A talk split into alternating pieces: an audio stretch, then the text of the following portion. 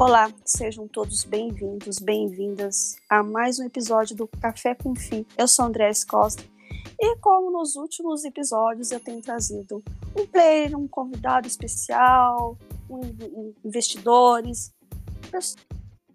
ao mercado financeiro e ao mercado de investimento. E hoje não poderia ser diferente.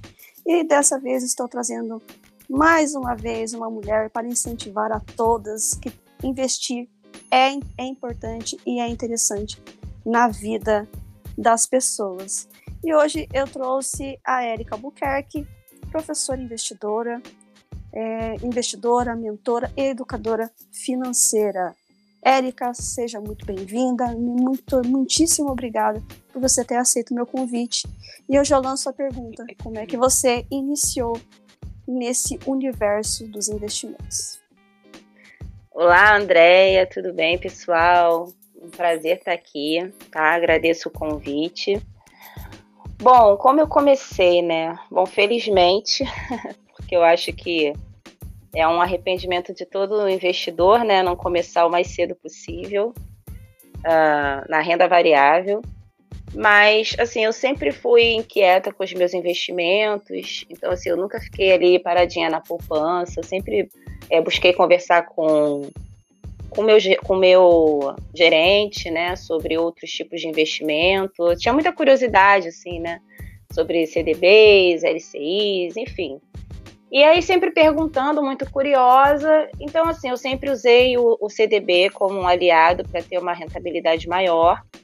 E assim, na época, mesmo já tendo contratado CDB com 70, 75% de rentabilidade, enfim, né, abaixo ali dos 100% do CDI, mas o CDI era outro, né?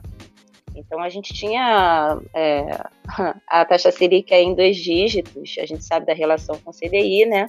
Então eu conseguia ter um, uma rentabilidade bacana, né? Na, na, na renda fixa a gente conseguia, em outros tempos, uh, dobrar o nosso patrimônio, mais, do mais que dobrar.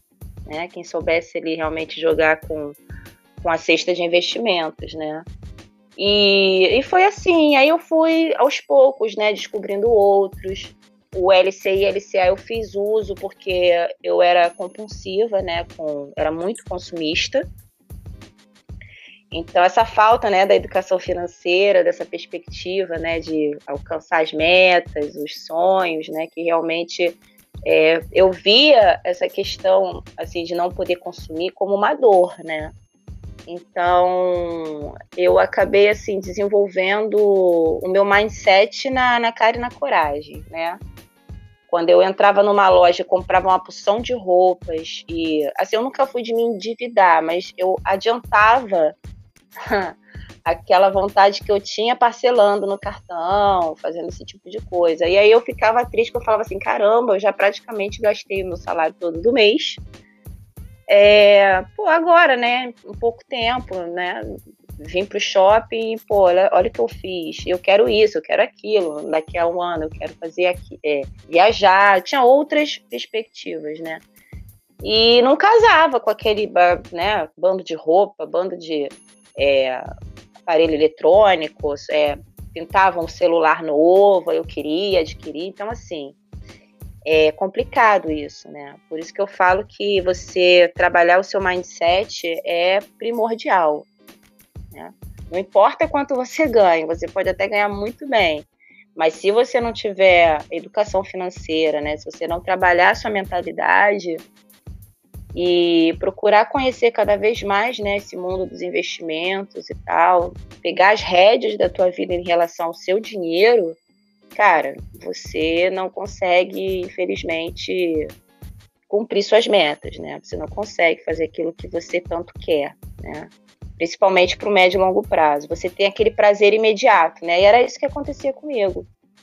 Então eu comecei a usar certos produtos como o LCI que tem o vencimento ali, né?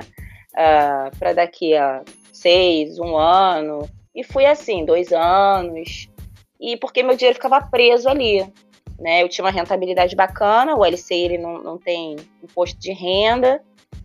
E aí eu fui procurando, fui assim, né? Uh, conhecendo né, outras formas de investir, investir em CRI também, debenture, enfim, mas aí sempre conhecendo os riscos, né? Colocando uma parte menor do meu, do meu capital na época. E nessa, nessa de, né, ir buscando, procurando investir, procurando trabalhar meu mindset, eu fui lendo alguns livros, li Pai Rico, Pai Pobre, né, Os Segredos da, da, da Mente Milionária, e aí fui me interessando mais. Aí com essa chegada do YouTube, né, que é um, é um veículo que eu gosto muito, né, tô me estendendo, hein, Andréia? É um veículo que eu gosto muito. Eu acabei assim, né, conhecendo algumas pessoas através dele. E aí teve uma chamada da Economirna, né, num desses vídeos sobre investimento que eu estava assistindo. E quando eu assisti o primeiro vídeo, né, da, da Economirna, eu fiquei encantada. Porque realmente ela, ela busca sempre essa, né, esse investidor iniciante, essa questão toda do mindset, né? Ela fala muito sobre educação financeira. E eu, como professora, parece que assim, teve uma explosão, assim, né? Na minha mente. Porque eu falei, gente, quanto mais cedo, né? O indivíduo tiver contato com ela, melhor. Então, assim, eu já fiz a ponte com os meus alunos. Então, isso daí foi muito, muito rico para mim em todos os aspectos, né? Tanto pessoalmente, quanto profissionalmente. E aí eu criei coragem e em janeiro de uh, ah, 2020, né, antes do, do Corona Crash, eu investi na bolsa, né? Só que assim, cometendo erros clássicos, mas essa é uma outra história. é certo. isso. Certo. Uhum. E como que você conheceu os fundos imobiliários? E, e por quais objetivos, né? Você escolheu uhum. isso? Então, assim, eu comecei com as ações, né? Entrei com o pé na porta, é, estudei cada empresa, aquela coisa, aí você se sente super confiante, né? Aí fui através da economia, fui, conhecendo outros influencers, economistas e tudo, assistindo muitas lives, aquela coisa toda, estudando. E aí eu me senti, acho que, muito confiante, né? Acabou até sendo um erro. Eu acho que você tem que começar com uma porcentagem menor do seu capital, botar o pezinho ali, sentir a questão da volatilidade. Aí, enfim, né? Aí, quando veio o Corona é, Crash, uh, a minha rentabilidade ali, né? Meu patrimônio caiu bastante, né? Chegou a cair 38%. Então, assim, e aí que eu fui entender direito o que, que era é, circuit breaker, aquela coisa toda, papapá. Bom, e aí eu aproveitei para estudar cada vez mais, né? E aí eu fui conhecendo, assim, eu já tinha ouvido falar em fundos imobiliários e tal. Mas aí eu assisti um vídeo muito interessante do Thiago Reis com o Jacinto, e aí ele explicando e falando lá do, do, do empreendimento, que tinha não sei quantos metros, ou é pé alto, enfim, à direita, à esquerda, porque ficava de frente para Marginal Pinheiros, e que isso. É, né? Aí ele foi explicando lá a questão das localizações, da Faria Lima, né? Ah, que é realmente ali né, a área mais demandada para escritórios. Aí eu fui entendendo um pouco essa dinâmica dos fundos imobiliários, que era fundo imobiliário de tijolo, de papel. Então eu acho que com os fundos imobiliários eu tive uma, uma sequência didática maior, entendeu? É, eu fui mais cautelosa, digamos assim. E aí eu comecei a investir aí nessa, no meio dessa crise, né?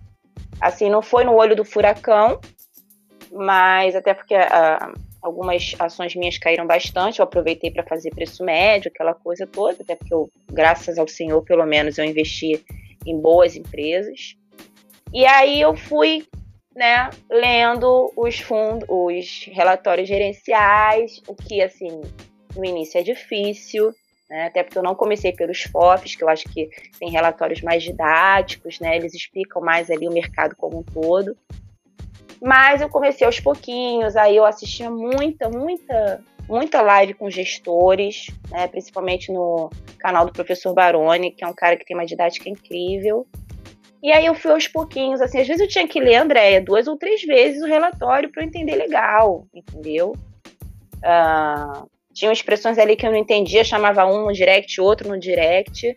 E foi assim, aí eu fui ficando mais tranquila para investir. Eu acho que é uma coisa mais palatável, né? Os fundos imobiliários, eles são mais tangíveis, porque eu acho que o brasileiro ele saca mais essa questão, né, do investimento em imóveis. Então, essa questão toda dos aluguéis, observar vacância, isso para mim não foi difícil, né? E essa previsibilidade também dos dividendos, né, dos proventos que, o, que os fundos imobiliários te dão através dos aluguéis, é uma coisa assim muito muito educativa também, né? E aí você vai, né, vendo que ah, é multi multi multi, é um fundo maior, eu observava ali o histórico, por isso que assim, a, a maior parte da minha carteira são fundos maiores, né? O que eu acho interessante para aquele iniciante, né? Como eu, que me considero uma iniciante ainda, é, estar começando, né? Você poder observar o histórico do fundo, enfim. E aí é, os proventos foram chegando, né? Porque você compra e, enfim, no mês seguinte você já recebe. E, e eu fui reinvestindo, fui juntando, né, ao meu, ao meu, ao meu capital ali. E aí fui vendo, né, o patrimônio crescer. Isso daí é muito interessante, isso te estimula bastante. Eu acho que essa renda previsível dos fundos, ele é muito interessante para você rebalancear a sua carteira, né? E Fundos de papéis, eu de, escolhi depois alguns fundos de papéis também. Eu comecei por tijolos, mas depois eu, eu fui para os fundos de papéis, porque eu fui entendendo melhor, né? É, a dinâmica, as operações. E o CRI para mim também não foi uma coisa difícil, porque eu já investi em CRI, então foi mais fácil para eu entender, né?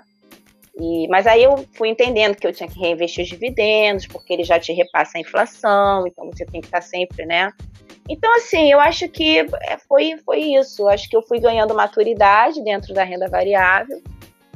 Né?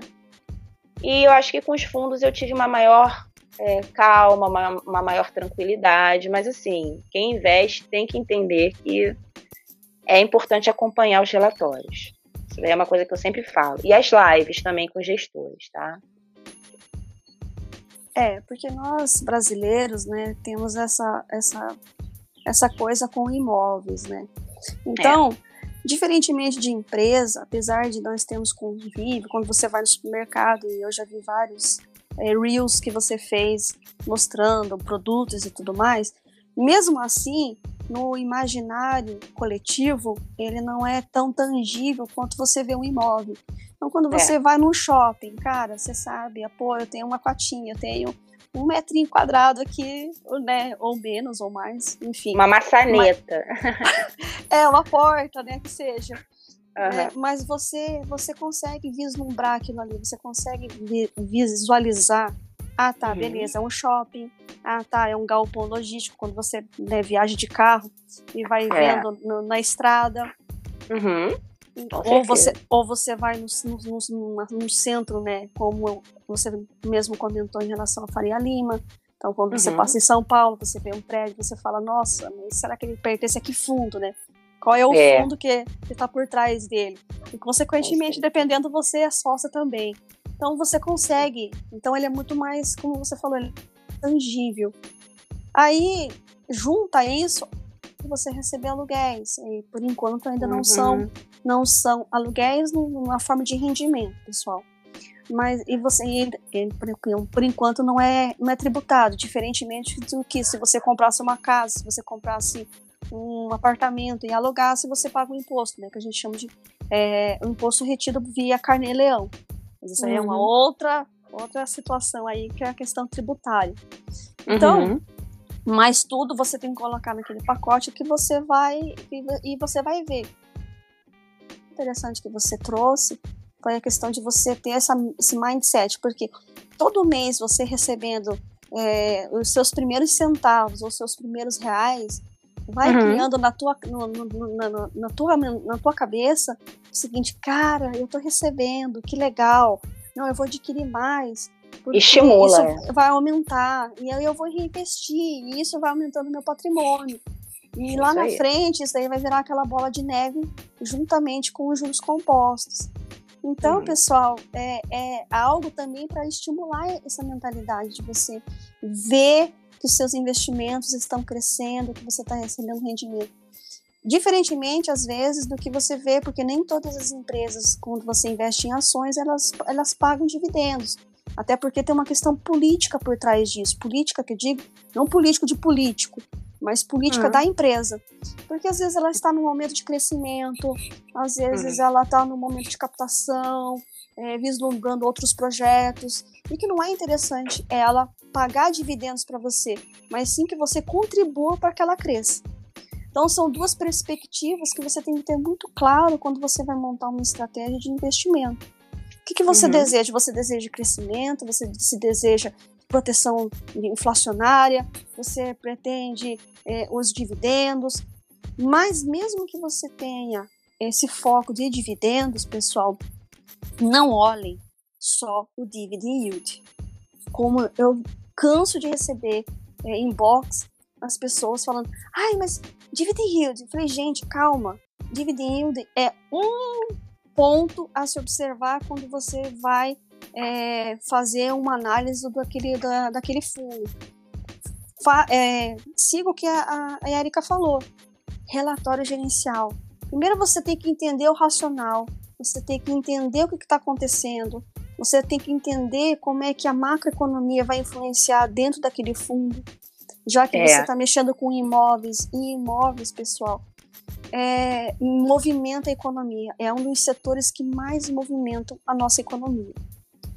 Fora as commodities. Então, pessoal, tem que ter muito, tem que ter esse cuidado de você deslumbrar os históricos, se aquele, como é que é o gestor, quem é o gestor, o que, que ele está pensando, qual é o racional dele dali para frente, apesar de ele estar tá mostrando que os relatórios gerenciais eles, eles contam o que já aconteceu, mas muitos, quando são relatórios gerenciais bem montados, eles já te dão uma perspectiva do que vai acontecer nos próximos meses, ou o que, que ele está vislumbrando, ou se ele está pensando numa emissão, ou o que, que ele fez com aquela emissão que ele, que, ele, que ele lançou, já que essa é a única forma do fundo aumentar o seu patrimônio e, consequentemente, aí, trazer mais rendimentos.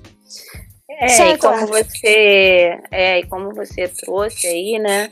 Na verdade, gente, o dividend yield, ele tem que ser a última coisa, você vai olhar o yield por último. Eu, pelo menos, faço dessa forma. Por quê? Não é que eu não olho, eu olho. Mas, geralmente, aquele fundo que ele traz, assim, um dividend yield muito alto, geralmente ele tem um risco maior associado, né, pessoal? Então é aquilo, risco-retorno, isso daí não muda. Quanto maior o risco oferecido, né, é, seja no CRI de papel, né, nas operações, né, porque você tem cotas ali que realmente são mais suscetíveis a uma execução é, é, de garantia, né, são a um evento de crédito, né, que você pode ter um problema ali de default, ou você vê também ali, tipo, um imóvel, um, um, fundo que tenha poucos imóveis, ou seja, um, sei lá, um monoativo, um monoinquilino, que assim, se realmente esse inquilino não pagar os aluguéis, aí você pode ter um problema porque não vai gerar fluxo para o cotista, né? Então, assim, é, lógico que esse fundo, como a gente tem ali o XP Macaé e outros, você vai ver um dividend yield muito grande. Então, se você se guiar por isso, você vai nele. Aí, aí você não sabe o risco que você está tomando.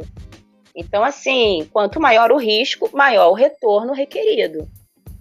Então tem que estar muito ligado nisso, porque às vezes a gente acaba entrando pelo cano, escolhendo só pelo yield. Né? A gente tem que saber. Eu não sou nada contra é, fundo de CRI, por exemplo, de papel high yield, tá, pessoal? Só que eu acho que você, o investidor, ele tem que saber o risco que ele está tomando, ele tem que conhecer os riscos entendeu? Inclusive tem até ah, analistas que pedem as lâminas, né, dos CRIs para os gestores, justamente para que nós, investidores, afegãos médios, possamos fazer uma escolha mais bem feita, tá, pessoal? Então, assim, é muito importante você saber é, a localização dos empreendimentos que você está escolhendo, se for um fundo de tijolo, quantos imóveis você tem ali, qual o padrão construtivo, né? A gente sabe, por exemplo, que lajes corporativas, né, escritórios, uh, você tem ali, você teve uma resiliência maior, né, uma vacância menor naqueles que estavam localizados em áreas bem demandadas, como por exemplo a Faria Lima, né? Nós temos outras também. E aqueles imóveis primes, né, triple A, que são que seguem todas as especificações ali, né, que são aqueles imóveis top. Então é isso, eu acho importante, principalmente, né, todos os investidores, mas aquele iniciante, ele não se guiar só pelo yield realmente, né, e ver é, localização, né, o portfólio, quais são os empreendimentos, né, é, o padrão construtivo, enfim, toda essa questão também da gestão, a transparência, né? Tem muitos chats aí, enfim, né? Uh, grupos que você pode estar tá procurando, enfim, né? Perguntar sobre a questão da gestão, ver o histórico de emissão, se o gestor faz emissão abaixo do patrimonial ou não, né? A cabeça ali, qual é o, o, o objetivo, né, do gestor com fundo, né? Se for um fundo de papel, se é mais high yield, se é mais high grade. E aí você vai observar, né? É, se for um fundo assim com uma vacância menor, né? Um fundo ali maior, bem gerido, né? As operações também, se for um fundo ali mais uh, seguro, né? Mais high grade e tal, se não tiver tipo operações de multipropriedade, loteamento, que tem algumas operações, principalmente em fundos de CRIs, né?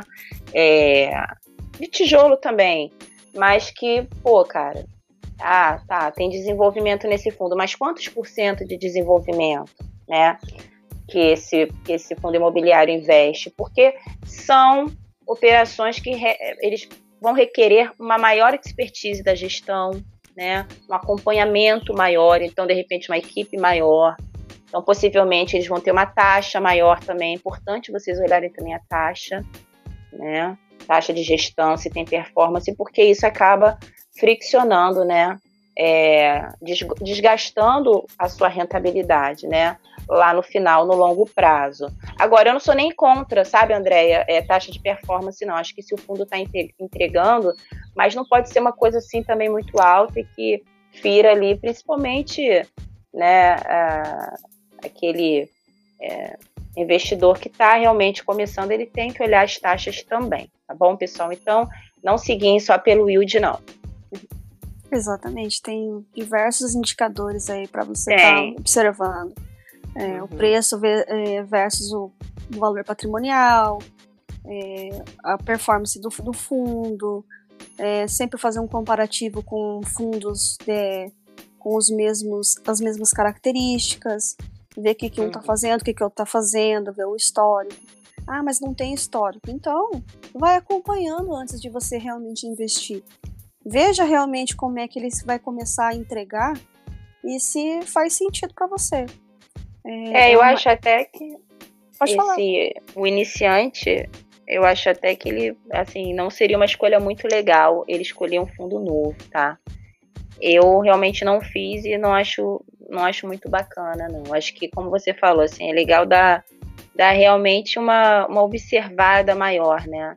E você tocou num ponto, assim, é muito interessante que eu até gostaria de trocar uma ideia com você, né? Porque o valor patrimonial, a gente assim tá vendo que o valor patrimonial ele não vai pro, pro, pro fundo muito rápido, né?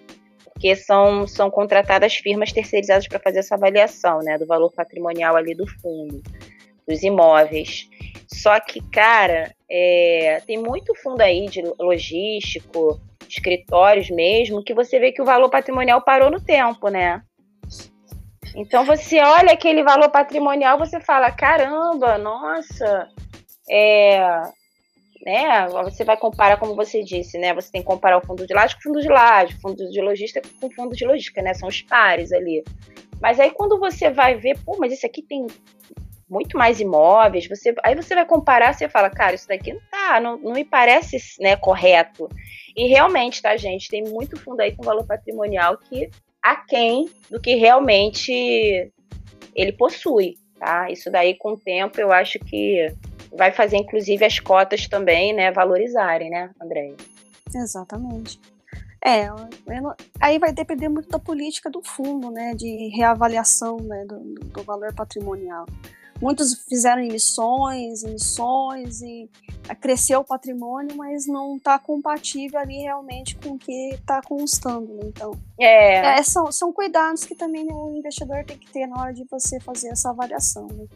É, como é que o gestor ativamente está reformulando e reavaliando e realmente informando. Então, tudo isso é, é, faz parte do contexto de análise. Aí, Andréia e Érica, mas isso é muita coisa. Gente, você está colocando seu dinheiro, você não, não, está com uma estratégia de médio e longo prazo, então, consequentemente, você tem que fazer uma avaliação mais criteriosa. É seu suado dinheiro que está ali e que você deseja que, juntamente com juros compostos, aumente seu patrimônio. Então, você tem que avaliar. Não, você, você falou tudo. Você é. tem que estudar, você tem que avaliar. E também não seguir dicas. Uhum. Não siga dicas. Realmente avalie, vislumbre, é, coloque uhum. na tua estratégia para que realmente as coisas aconteçam. Porque é o minha eu... culpa. Eu sempre acho que você tem que ter o minha culpa.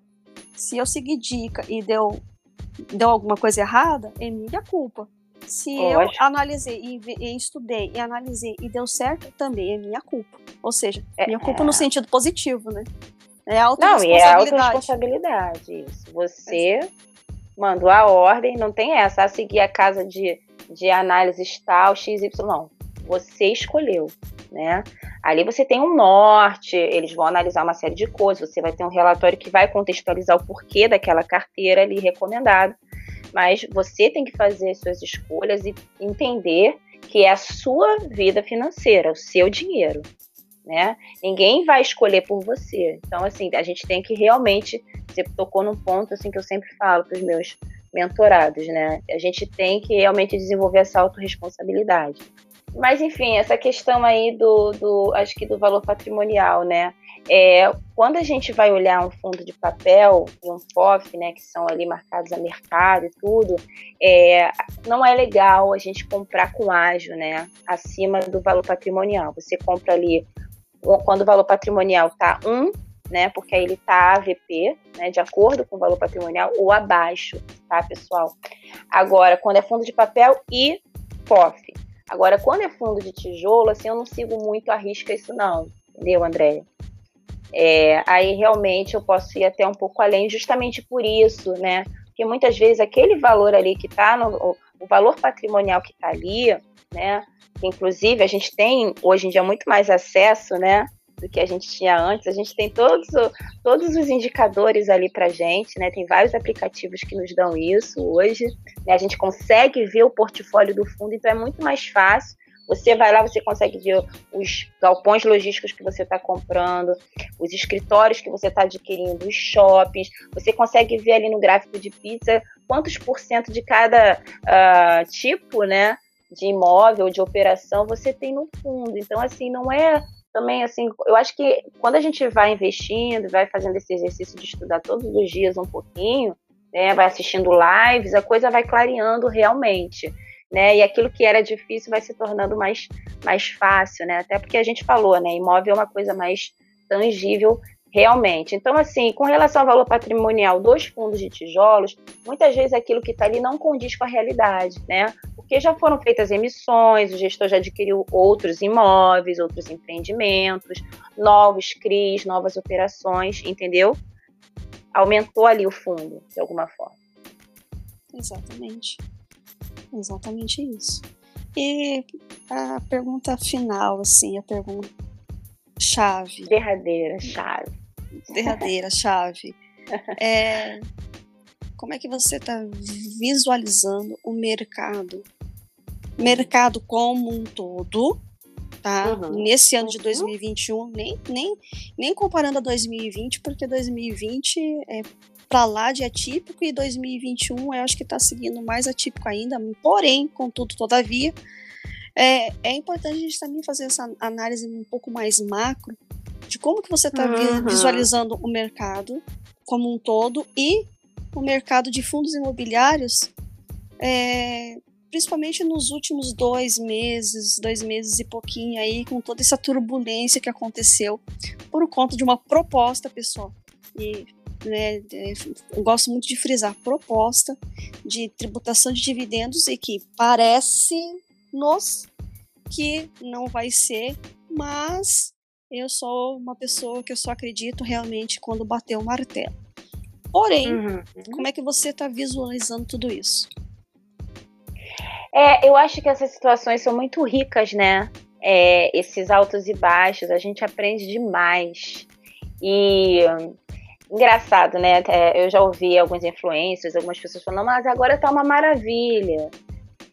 É, realmente a gente não tem, né, como saber o que vai acontecer. Enfim, a gente sabe que as crises elas, elas acontecem, né? E aí você tem que ver, eu acho que o seu objetivo com aquele investimento.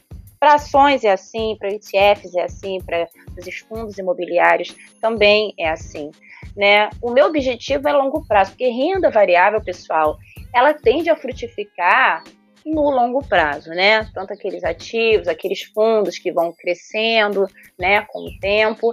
Então, assim, é, isso daí, essa volatilidade, essa queda que né, está tendo aí nos fundos imobiliários, né, que eu acho que só quando as coisas estabilizarem, né, a taxa Selic e tudo, que essa volatilidade vai arrefecer mais. É, já arrefeceu um pouco, mas vai arrefecer mais. Então, assim, isso no longo prazo vai ser um candle no gráfico, né? Então, assim, eu acho que alguns fundos né, estão proporcionando excelente é, momento de entrada, né? A gente tem que entender que não são todos os fundos imobiliários que estão dando oportunidade. Por quê, Érica? Porque, apesar de terem caído, não são fundos bons. Não vou dizer que são fundos ruins, mas não são fundos bons entendeu? Então o que, é, o que não é bom, ele não vai ficar barato, entendeu? Porque ele não vai ser vantajoso para você. Tem fundo que pode cair o que for, que eu não vou comprá-lo. Mas tem aqueles fundos imobiliários que realmente que eu tenho até em carteira, eu falo assim, poxa, não tem nenhum problema com fundo, nada específico. Pelo contrário, é, o gestor alocou rápido é, as emissões, é, ele cresceu ali o patrimônio, nossa, a vacância tá, tá baixinha, e assim eu vou verificando o que, que eu acho bom. E aí, com essas quedas, porque a gente sabe que o mercado muitas vezes é irracional, o preço de mercado não tem nada a ver com o valor da ação ou do fundo que você está adquirindo, tá, pessoal? Porque realmente, assim, muitas pessoas se desesperaram, como o André muito bem falou, por causa de uma proposta ali de tributação, que aliás todo ano volta, tá? E muitos investidores, principalmente aqueles né, é, mais iniciantes, acabaram se desesperando e vendendo o seu patrimônio, vendendo o seu fundo. E realizando muitas vezes prejuízo, que é muito triste né? Porque a gente acha que todo mundo sai no lucro. Nem sempre a pessoa sai no lucro. Quer dizer, ela vendeu o patrimônio dela por um preço mais barato, é como se ela estivesse vendendo o seu apartamento, a sua casa, por um valor abaixo do mercado, né? Desvalorizado. E o pior, ainda deixou de ganhar os aluguéis, ainda deixou de ganhar o, o, o, os proventos, né? Uh, daquele fundo. Então, assim, é, a gente vê o despreparo muitas vezes das pessoas, né? Que a gente tem essa carência de educação financeira, né? A gente tem, assim, realmente que é, para entrar na renda variável está se preparando realmente, porque essas oscilações, essas crises, né? O, o, o, a economia ela é cíclica o mercado imobiliário, nós temos os ciclos imobiliários, né? Que é legal também você uh, dar uma olhada nisso, né? Aos pouquinhos e estudando sobre, porque aí você vai entendendo que não é por causa de um momento, de uma crise, que você tem que vender o seu patrimônio. Não, pelo contrário. Se você estudou aquilo, não perdeu os fundamentos, né? Tanto das ações quanto dos fundos imobiliários, por que não você comprar, adquirir mais daquele, daquele fundo que você tem em carteira, daquela, daquela ação que você tem, com um preço mais barato. Você está comprando uma coisa que tem um valor muito maior do que o preço. Então, com o mesmo dinheiro, você vai com conseguir comprar mais empresas, mais ações, e você vai conseguir comprar mais fundos imobiliários. E eu adoro, Andréia, quando tem essas crises, né? Lógico que a crise sanitária ela não foi bem-vinda, mas a gente gosta quando o mercado está de lado ou quando ele cai, porque eu consigo com o mesmo dinheiro comprar mais e ter mais dividendos e reinvestir mais e aí fazendo esse processo de enriquecimento, né, que é o processo bola de neve. Eu estou na fase de acumulação, né? E eu consigo acelerar esse processo rumo à liberdade financeira. Exatamente. Acho que todo momento, né, todos, em todo sentido na nossa vida, não é só no mercado financeiro, não. Tem, a, tem as oportunidades. É. Nem tudo é ruim. Né? Isso aí. É, acho que é isso que você tem que visualizar. Ah, tá, tá, tá do vermelho, o, o IFIX está caindo. Apesar que essa semana ele uhum. deu uma leve, uma leve, uma leve aumento. Mas, gente, é, quando você. Eu gosto muito de fazer um comparativo, né? Quando você compara é, um ano atrás, quando você compara cinco anos atrás, e você vê há um crescimento. Por quê? Porque as pessoas conseguiram vislumbrar a oportunidade. Uhum. Uhum. E é o momento de oportunidade se fizer sentido para a sua estratégia. E uhum. se não fizer sentido para a sua estratégia, cara, não faz nada e observa. Só não realiza prejuízo. Uhum. Claro. Observa. Você não, não quer aumentar nada. a sua posição no fundo, você não quer aumentar a sua posição, ah, eu já tenho, já estou muito exposta a ele. Você não vai comprar só porque caiu. Aquele fundo que não é bom, você não vai botar para dentro da sua carteira se ele é ruim, só porque caiu. Então, assim, a gente tem que ter essa seletividade, né? Também. Exatamente. Você tem que. É, tudo é uma questão de estratégia, tudo é uma questão de planejamento. É. E, mas o planejamento, pessoal, ele não é fixo. Nada na nossa, na nossa vida é fixo. Vai ter sempre um momento de instabilidade, vai ter uhum. sempre um momento inesperado. E o interessante é você ter essa percepção e agilidade de você trocar o uhum. cenário e, consequentemente, seguir a sua rota. O objetivo não muda, mas o meio do o processo ele é, ele é factativo de você realmente ter algum problema nesse, nesse, nesse trajeto e você corrigir ele rapidamente, que é ou você comprar porque você está vendo uma oportunidade porque os fundos não perderam os fundamentos, ou de uhum. não fazer nada e observar o que, que para onde o mercado vai e quando ele, você se sentir confortável e fizer sentido, aí você entrar com mais força. Enfim, tudo é uma questão aí do que você está vislumbrando aí para o teu futuro em relação àquele investimento. Por que, que você investiu é. em fundos imobiliários? Sempre tem que estar se fazendo essa pergunta. E não fazer nada também pode ser bastante estratégico, né? Agora, Exatamente. não é por causa de uma crise que você vai ali mudar totalmente a sua estratégia, né? Você tem que traçar seus objetivos ali para os seus investimentos de curto, médio, longo prazo, saber que renda variável são investimentos sim para o longo prazo, não que você não possa ter uma rentabilidade legal até no, no curto ou no médio prazo, tá, pessoal? Mas é isso, é você planejar, replanejar. Lógico que eu uh, tracei novas estratégias depois de um tempo de investimento, porque eu estou amadurecendo como investidora, né? Eu acrescentei algumas coisas, né? Tinham uh, indicadores que eu não olhava com tanta uh, sede como eu olho hoje. Então, assim, é, eu tô reprogramando a minha carteira, eu tô nesse momento, entendeu? De revisá-la e realmente virar o, o mancha ali, né? é, para o outro lado, porque eu quero, por exemplo, aumentar a minha exposição em fundos imobiliários. E essa fase que a gente está agora é perfeita para isso. Exatamente. Érica, qual é a mensagem final que você deixa para os nossos ouvintes desse podcast? Que Érica Albuquerque deixa de mensagem para os investidores e investidoras e ou pretensos investidores? Cara, assim, fiquem ligados nos acontecimentos, estudem economia, macroeconomia, procurem saber a fundo aí a situação, né, os acontecimentos do, do, do, do nosso país, né, do mundo também. Ficar antenado com as notícias, eu nunca imaginei que fosse tão importante, porque impacta diretamente na nossa vida, naquilo que a gente paga, nos impostos, no, nos nossos investimentos, né? E procure sempre também assim traçar metas assim o mais claras, o, o mais o mais tangível possível, né? Você quer conquistar uma determinada coisa, você tem uma meta, um sonho, coloca no papel, né? Em quanto tempo você quer, né? Vamos, vamos supor, você quer um carro, qual é a cor desse carro? qual é a marca, você, cara, materializa aquilo, entendeu? Com seus investimentos a mesma coisa. Trace metas claras, objetivas e trace um plano e vá em frente. Entendeu? E assim, comece sim o quanto antes, mas comece estudando, né, de uma maneira consciente, procure entender realmente qual é aquele investimento, né, que você está uh, colocando o seu dinheiro, tá bom?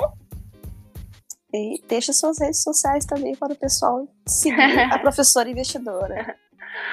Beleza, André, obrigada aí pelo espaço. Bom, meu YouTube, né, é canal Professora Investidora, tá? Tem lá desde a poupança até os fundos imobiliários, todos os investimentos aí estruturados. É, falo de mindset lá também, assim, é um canal assim bem bacana, inclusive para quem está começando.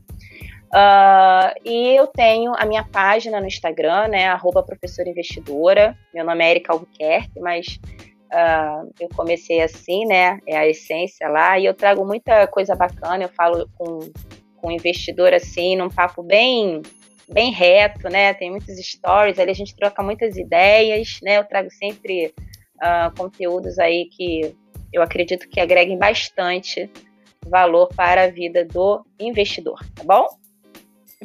É isso aí, pessoal. Valeu. Gratidão, Érica. E se você. Gratidão, obrigada.